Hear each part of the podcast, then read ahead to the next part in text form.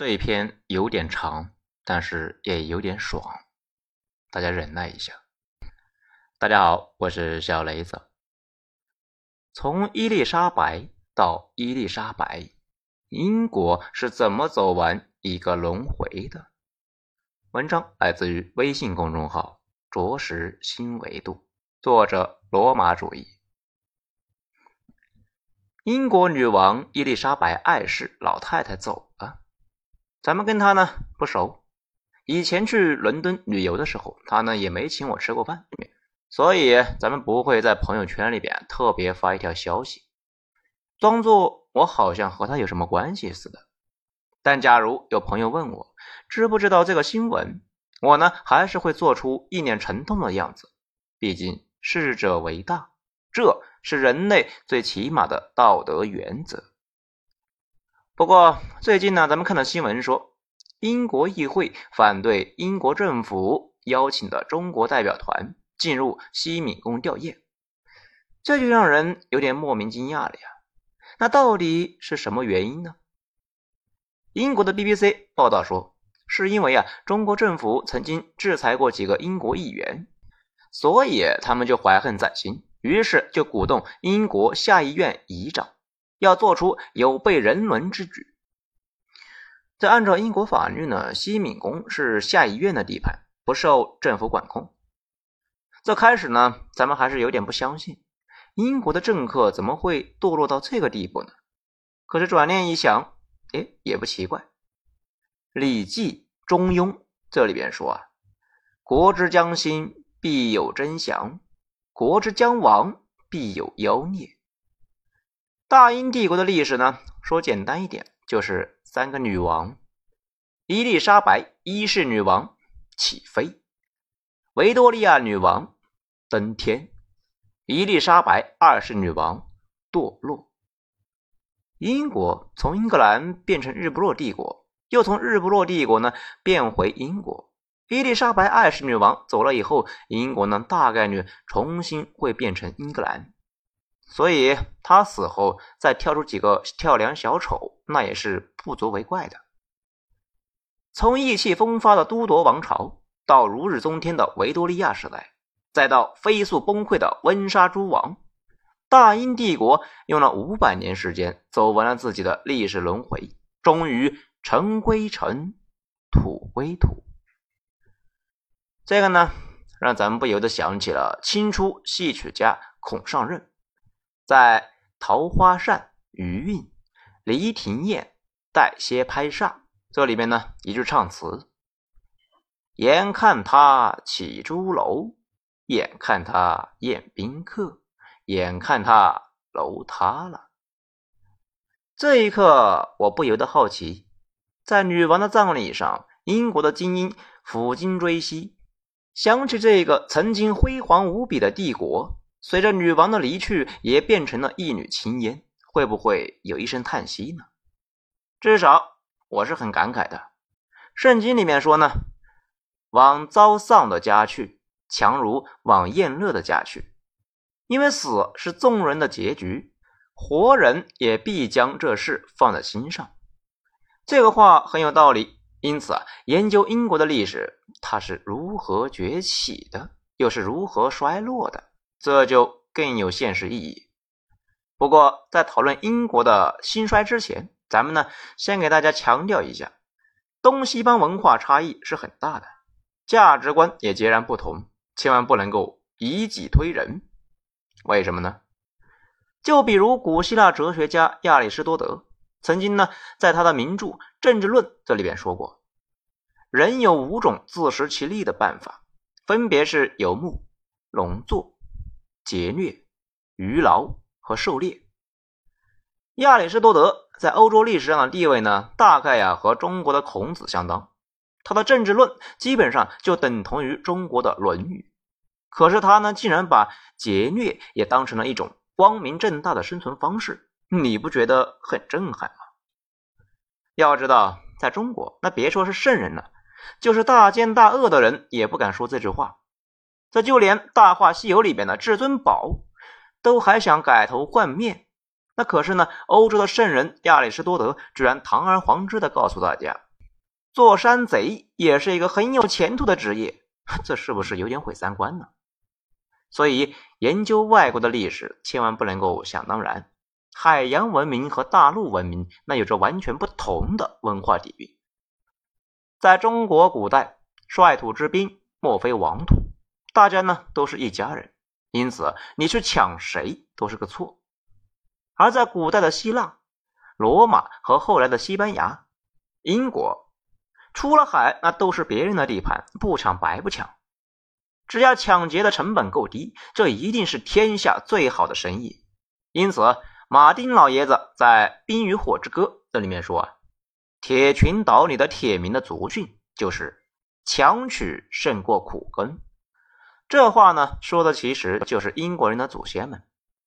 昂克鲁萨克逊人最早是来自于丹麦海边的日耳曼人，他们是罗马帝国时代晚期大西洋上著名的海盗，也是现代英格兰人的祖先。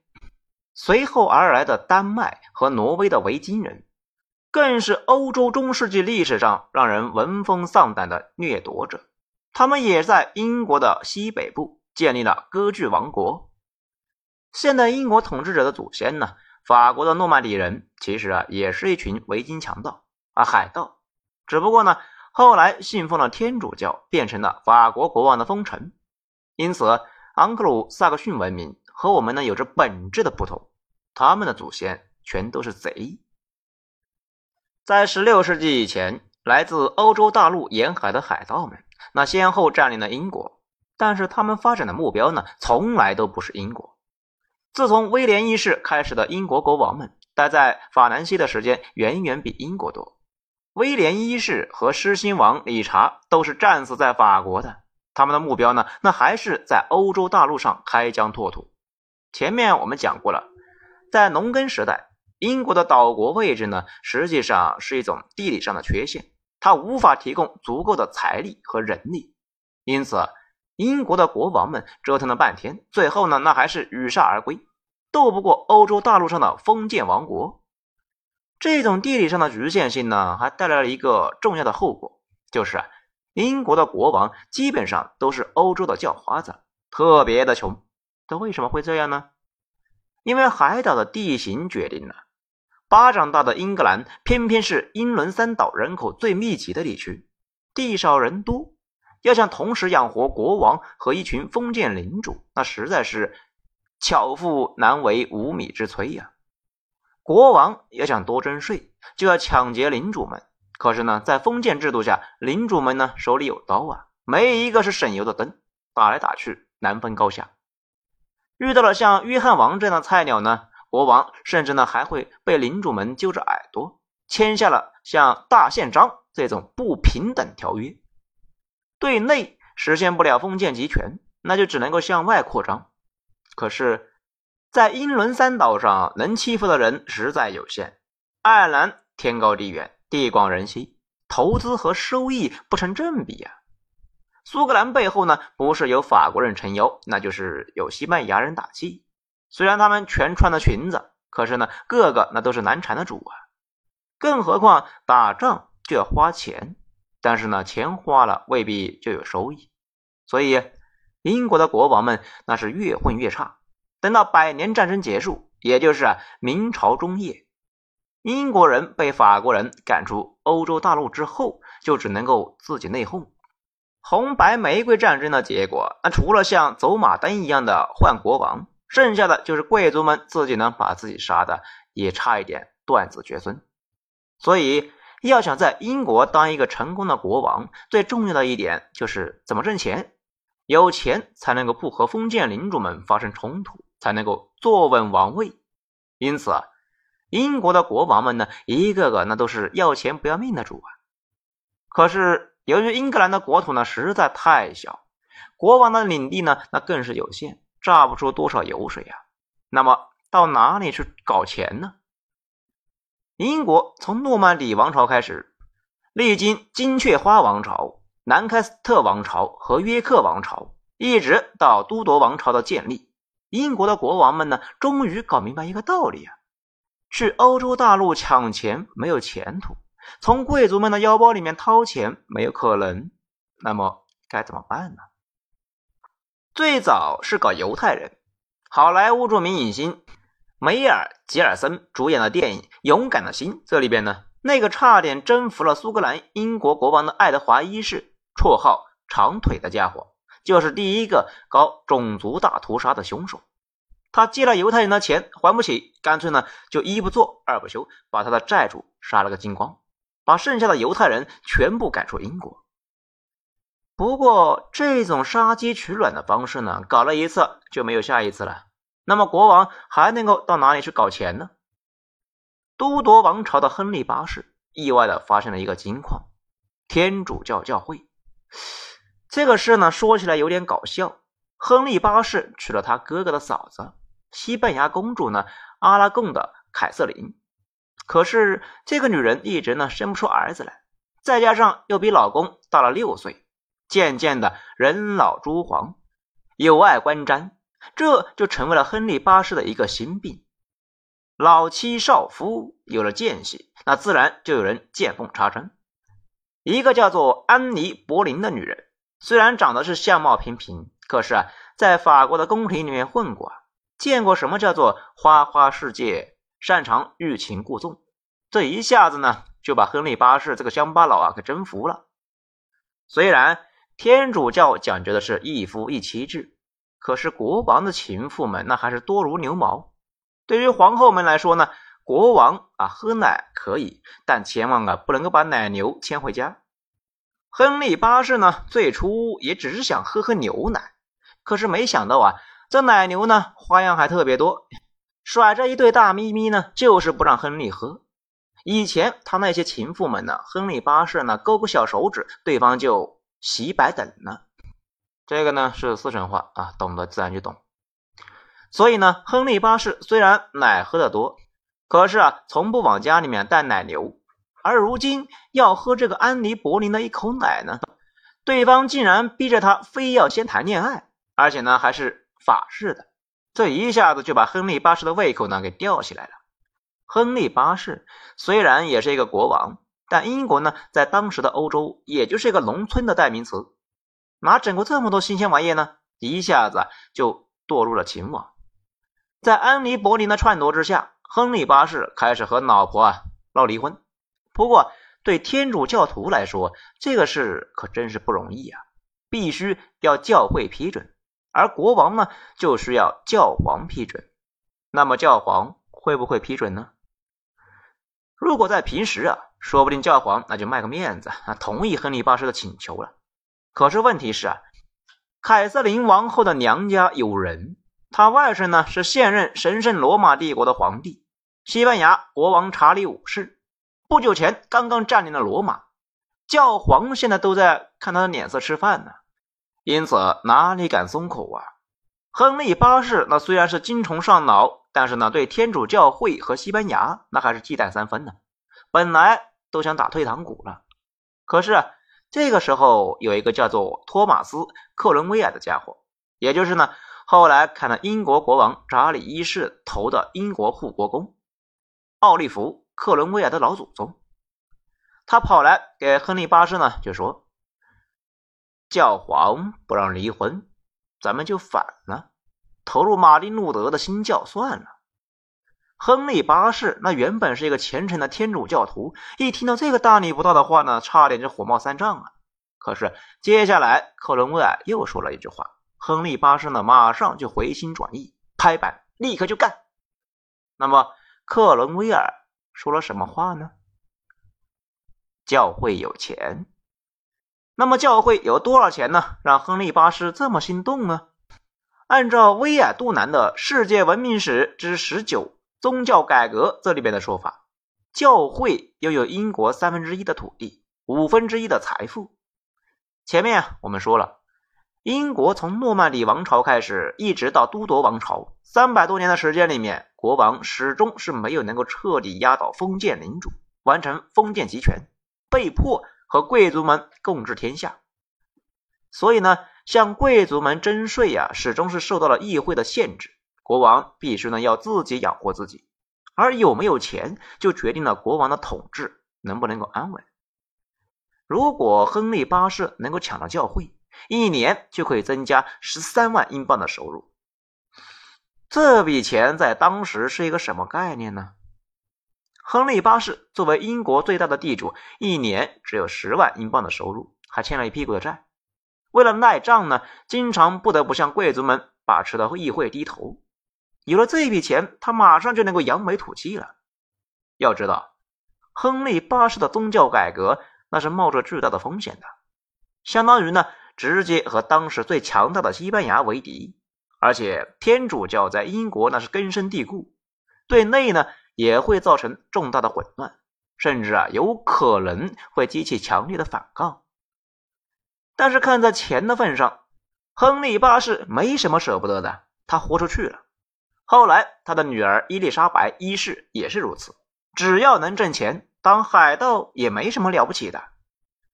奠定英国起飞的宗教改革，它的动力呢，并不是那些书呆子们所说的伟光正的理想，它的起因呢，就是精虫上脑，而成功的关键原因呢，就是为了搞钱。所以，英国在当时的世界呢，那绝对是一个另类啊，因为它是一个一切向钱看的国家。在都铎王朝时期，英国呢还发生了血腥的羊吃人事件，也就是圈地运动。因此，此时的荷兰纺织业兴起，羊毛变成了硬通货，所以英国的贵族们那就开始疯狂的土地兼并活动。再加上黑死病和梅毒的帮忙呢，人口严重减员，大量的土地撂荒，让英国完成了原始积累。而因为圈地运动，大量的农民无家可归，成为了流氓。时间大致呢，正好是我国的明末。那么，明末的流民造成的农民起义是导致明朝垮台的重要原因。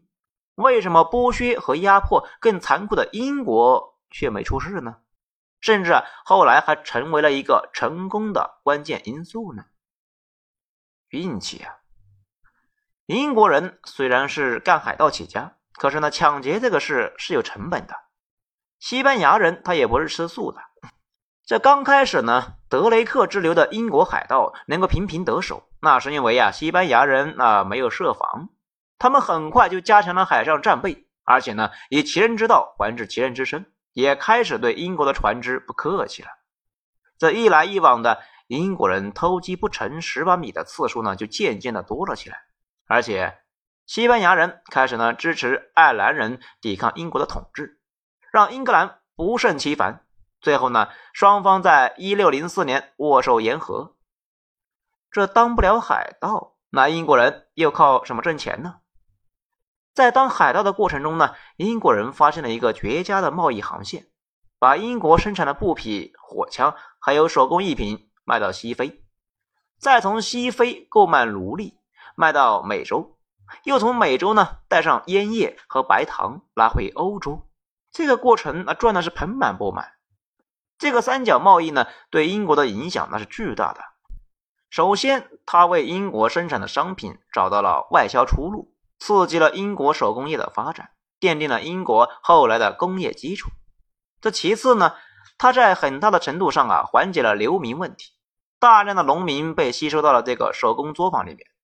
而且，在这个过程中呢，英国的北美找到了自己的殖民地，又为很多在英国混不下去的人。找到了一条出路，英国严重的阶级矛盾就这样不知不觉的被化解了，没有出现李自成和张献忠这样的人物。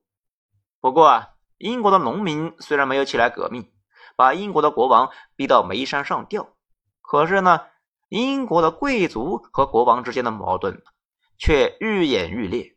那这又是为什么呢？还是因为钱呢？因为国王的钱那总是不够花的，就比如都铎八世，虽然他抢劫了教会发了大财，可是呢，在一五四二年，英格兰和苏格兰、法国爆发战争，耗费了三百万英镑；一五四四年，英格兰和法国之间的战争又花了两百万英镑啊，所以啊，他又是债台高筑。他的女儿伊丽莎白一世也是一样，虽然抢了西班牙人不少钱。光是呢，从德雷克那里啊，就分赃了六十万英镑。可是和西班牙人之间的一场低地战争，就花费了四百万英镑，这简直不够塞牙缝的。在都铎王朝时期，亨利八世和伊丽莎白一世呢，还可以通过拍卖教会的财产勉强度日。到了斯图亚特王朝的时期呢，国王和贵族之间的矛盾就到了水火不容的境地。国王要保家卫国，开疆拓土，可是贵族们呢，却是不愿意承担太多的义务，而且他们从骨子里面就害怕国王做大，最终打破双方之间的平衡。所以，英国的内战那就变得不可避免，要么就是国王实现中央集权，要么呢就实现贵族共和。本质上，那是要实现英国财政的统一。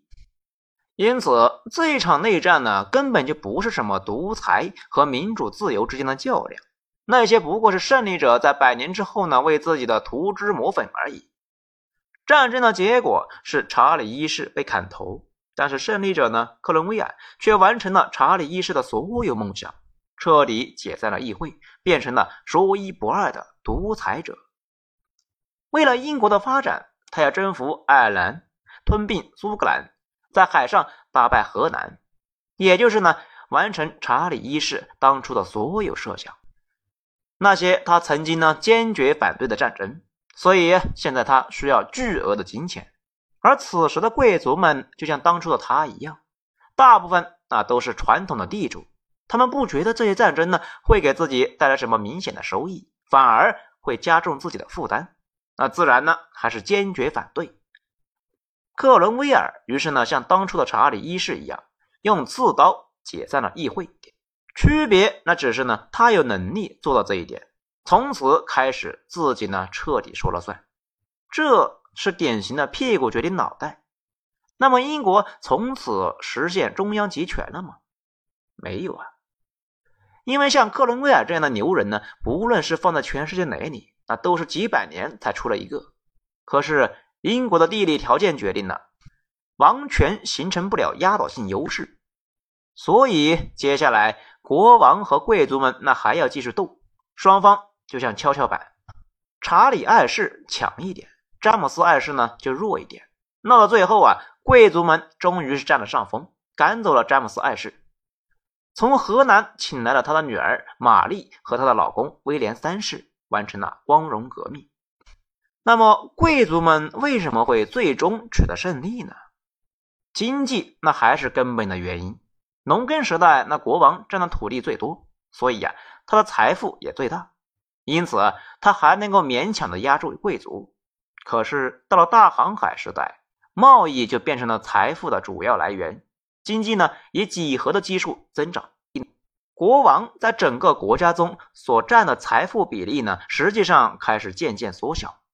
国王虽然还是最大的财主，可是呢，他却承担了国家的主要义务。特别是当战争变成了以海战为主之后，养活海军所需要的花费呢，就变成了一个天文数字。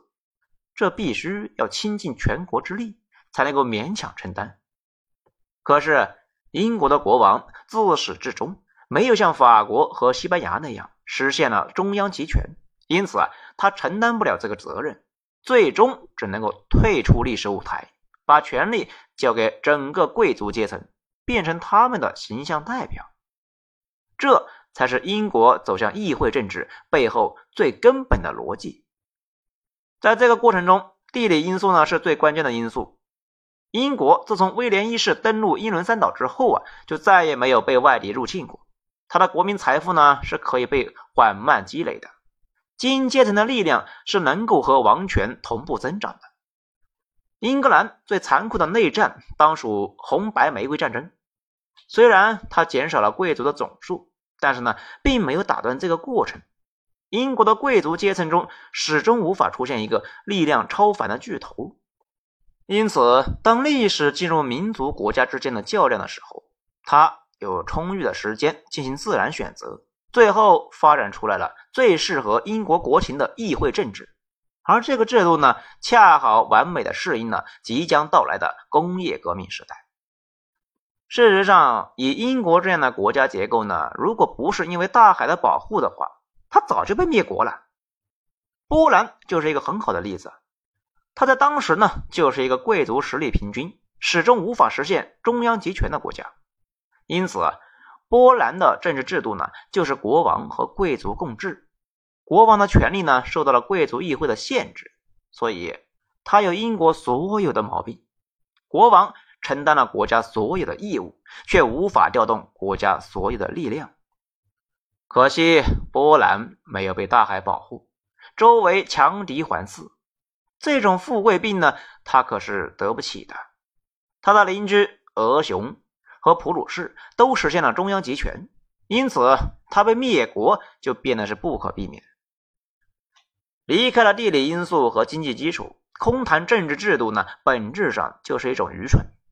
所以英国是没法学的。晚清的中国人就犯了这个错误，以为君主立宪是解决一切问题的灵丹妙药。那特别是清政府呢，轻易的就废除了科举，破坏了这个国家稳定的基石。最后引发了一系列的社会矛盾，终于导致了国家崩溃。中华民族经历了一个世纪的痛苦迷茫，甚至呢差点亡国。同样，今天的中国也没法向美国学习，在欧亚大陆上上千年历史积累下的民族矛盾、宗教冲突、领土纠纷是何等的复杂呢？你不找别人的麻烦，那别人呢会来找你。大国之间生存的竞争的激烈程度呢，远远超过了远离尘嚣的北美大陆，哪有条件让你去悠闲的照猫画虎呢？事实上，英国也是如此。诺曼底人带来的欧洲大陆的封建制度，并没有让英格兰强大，它发展不出法国那样的中央集权，反而呢是反其道而行，通过光荣革命架空王权，实现了贵族共治。终于让英国拧成了一根绳，权力和义务实现了完美的融合。英国终于有能力调动所有的国家资源，进行一场大国竞争。接下来，那就是一路顺风顺水。议会制度解决了英国的统治合法性的问题，英国变成了整个欧洲国家里边征税能力最强的政权。在随后爆发的七年战争和对拿破仑的战争中，英国筹集战争的资金的能力呢，远远超过其他的欧洲强国，让他在耗资巨大的海军竞争中始终是处于上风。再加上他的地理优势，让英国本土呢没有受到这些空前残酷的战争的破坏，英国的社会的财产能够有效的被积累，社会制度得以稳定，最终能够让他抢在所有国家之前。实现了工业革命。一七零七年，在海权时代大获成功的英国，无论是国家的经济实力，那还是贵族的生活水平，都远远超过了他天生的冤家和信仰的死对头苏格兰，更让后者的经济呢必须牢牢的依附于英格兰，让他们意识到，只有和前者合并，苏格兰才能够过上好日子。于是，英格兰的国王们用了几百年的时间，流了无数的鲜血，也没有能够征服的苏格兰。最后，在金钱的诱惑之下，心悦诚服的变成了英王的子民。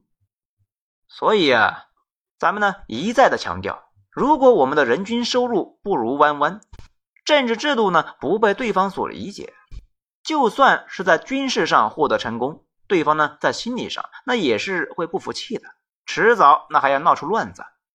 治理成本会高得惊人呢，稍有不慎就会变成一个一直在流血的伤疤。相反，如果我们的人均收入远远超过了弯弯，那么不用一兵一卒，他们自然也会屁股尿流的跑过来投奔，这才是一劳永逸的不二法门。因此，祖国统一最佳的办法就是发展经济，提高人民的生活水平，最终远远的超越弯弯，则。大势可定。英格兰和苏格兰之间的几百年的恩怨史呢，就是最完美的证明。所以，英国为什么能成功呢？归根结底啊，还是岛国的地理优势，让他呢有时间能够寻找到一条适合自己发展的路子。那么，英国为什么又衰落了呢？这还是因为地理原因。英伦三岛太小了，它离欧洲呢又太近了。当世界贸易全球化之后，一个更大的岛国美国出现了之后，英国的世界霸主地位就不可避免的会被后者所替代。事实上，英国成为当之无愧的世界霸主呢，是在维多利亚时期，也就是啊，在1837年到1901年之间，它的国土面积呢达到了巅峰，在北美拥有了加拿大，在太平洋上呢囊括了澳大利亚和新西兰，在亚洲控制了印度、巴基斯坦、缅甸、马来西亚、新加坡和香港，在非洲占领了南非、埃及和苏丹。在各个大洋和各大洲上呢，还有数不清的海岛和领地，星罗棋布，国土面积三千三百六十七万平方公里。英国终于成为了人类有史以来最庞大的日不落帝国，维多利亚女皇的头衔也长到了一口气都说不完。但是这带来一个严重的问题：英伦三岛的人口数量到了一九零一年维多利亚离世的时候。也只有三千万左右，可是女王辖下的大英帝国人却达到了四点五八亿，包含了人类几乎所有的种族。那么大英帝国该如何来整合这一个庞大的帝国呢？没有办法，因为英国的政治制度呢是民主议会制度，英伦三岛上的选民绝对不会同意给殖民地的人民投票权的，让他们参与英国制度，瓜分自己手上的权利的。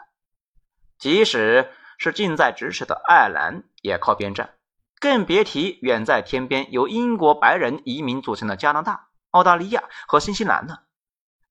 至于那些黑皮肤和黄皮肤的殖民地呢，他就想都不用想了。这个时候，英国的政治制度呢，就变成了他前进的绊脚石。大英帝国虽然是拥有四海，可是他的政府却是英伦三岛的选民选出来的，因此。他关注的重点依然是欧洲边上的那个小岛，而不是日不落帝国所拥有的整个世界。欧洲是当时世界大国冲突的核心，所以英伦三岛不可避免的就要卷入在其中。英国参加的第一次和第二次世界大战是整个日不落帝国为了英伦三岛在拼命，但他们流血流汗的结果呢，还是被排除在政治核心之外。再加上随着科技的发展，英吉利海峡呢已经不是不可逾越的天险。第一次世界大战中，德国的齐柏林飞艇就已经开始轰炸伦敦。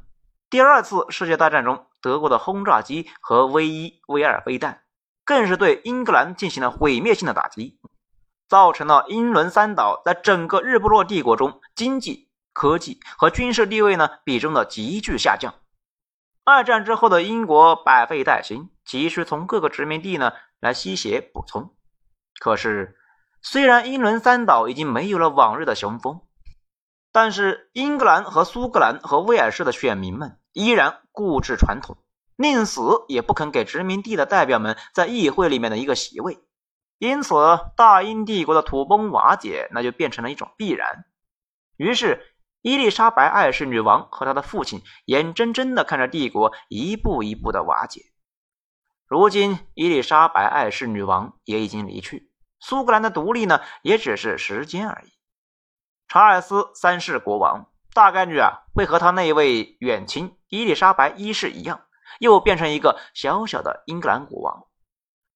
在这个小岛上发展起来的政治制度呢，最终也只能够适应这个小岛。